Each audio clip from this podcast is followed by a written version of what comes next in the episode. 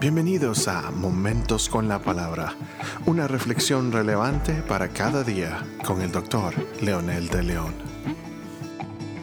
Saludos amigos y amigas, aquí estamos con un nuevo episodio de Momentos con la Palabra. Hoy vamos a continuar con la bienaventuranza número 4, la segunda parte que encontramos en el libro de Mateo capítulo 5 versículo 6 que dice, Bienaventurados los que tienen hambre y sed de justicia, pues ellos serán saciados. En nuestro episodio anterior hablamos de lo que significa el hambre y la sed de justicia. Y recapitulando un poco, enfatizamos que eso se traduce, como dice el original, que es el deseo de ser correcto, de ser íntegro, hacer delante de los hombres y delante de Dios, hacer justicia. Pero no se refiere a demandar de otros justicia, sino que es uno el que busca esta justicia. Por eso es bienaventurado luego se extiende a los demás. Eh, es todo lo contrario a los fariseos que ven la paja del ojo ajeno pero no ven la viga que tienen en su propio ojo. Algunos han comparado a las diferentes personas que declaran justicia con los diferentes tipos de literatura que encontramos en las bibliotecas. Los primeros son los libros clásicos que podríamos clasificar a los religiosos. Saben mucho pero no se aplica nada sí tiene eh, muchas características como ser bonitos, atractivos, pueden ser de adornos o pueden ser de referencia para algún dato importante que quizás quisamos averiguar. averiguar. Solo aliviana su mente y su conciencia del que busca este tipo de referencias. Y por supuesto, también aplicado, esto solamente aliviana la conciencia del que busca a Dios, pero la realidad es otra. Una vida que se fracciona en pedazos y que a Dios solo se le tiene cuando estoy en el ámbito religioso. De estos son los que cuando el Señor los llame a su presencia dirán que en su nombre hicieron muchas cosas, pero Él les dirá que se aparten, que son malditos porque no los conoce. Estos son los que conocen de Dios, pero que no conocen a Dios. Qué triste realidad. El moralista, comparado a un manual de instrucciones, tampoco tiene nada que ver con el moralista la justicia. Te esclaviza, te dice qué hacer paso a paso, es muy estricto y se apega a la letra, pero no al espíritu. Es un jefe implacable. Si no sigues al pie de la letra, eh, lo que te dice no funciona.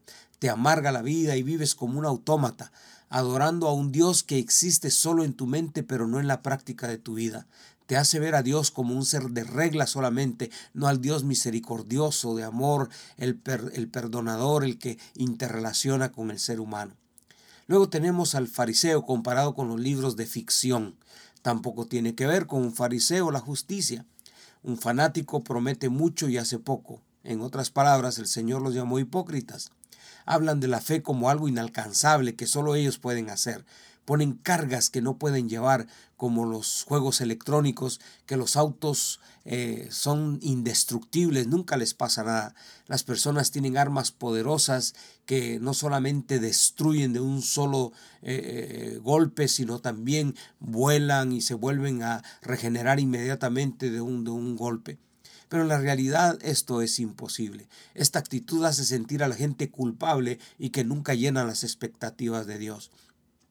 Pero tenemos a un cristiano genuino comparado con un libro de medicina práctico. Y, esto tiene que ver con ser genuino precisamente. Describe la enfermedad, contiene la receta y dice cómo aplicarla. Estos son los que han experimentado la enfermedad, pero han aplicado la medicina a su cuerpo y a su alma. Estos son los bienaventurados de esta porción de la Biblia, los que no solo buscan justicia para ellos y para su sociedad, sino que trabajan por ellos, se humillan, perdonan, piden perdón y buscan eh, la gracia de Dios para eh, eh, conferir a los demás esa gracia. Estos son los que comparten su fe, animan a otros a que le busquen, a que busquen a Dios, que entren a un mundo diferente, que Cristo puede hacer milagros en sus vidas si ellos lo permiten. Y el mayor milagro es el milagro de la transformación. Bardef dice entonces los que tienen hambre y sed de justicia son los que desesperadamente lloran su profunda miseria moral y desean ser hechos justos, los que serán saciados. Notemos bien que Cristo no está diciendo bienaventurados los justos, porque tendrán la aprobación de Dios, sino que dice bienaventurados los que saben muy bien que no son justos y experimentan la angustia de sentirse inmundos, de sentirse miserables delante de Dios, que significaría el hambre y sed de justicia, porque colmará sus deseos de justicia.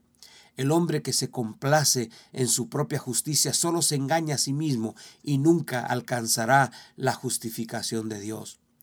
Entonces, esta segunda parte son saciados, cuando tienen el perdón de sus pecados, cuando llenos del Espíritu Santo pueden reivindicarse, sanar a los que hirieron, perdonar a sus agresores y radicalmente tener un cambio para bien de su vida y de su sociedad. Dios jamás dejará con hambre y sed al que de corazón busca saciarse. Ore conmigo diciendo, Amado Señor, Gracias por esta verdad. Gracias Señor porque tú nunca nos dejarás desamparados y nos dejarás tampoco sin respuesta. Siempre habrá una respuesta para el que se humilla y reconoce que necesita ser justo y reconoce que vive en una sociedad injusta como Isaías cuando se reconoció a sí mismo que era un hombre inmundo de labios y que habitaba en una sociedad inmunda. Ayúdanos a, tener ese sentir para que realmente haya un cambio en nuestras vidas y en nuestra sociedad. En el nombre poderoso de Jesús te lo pedimos. Amén.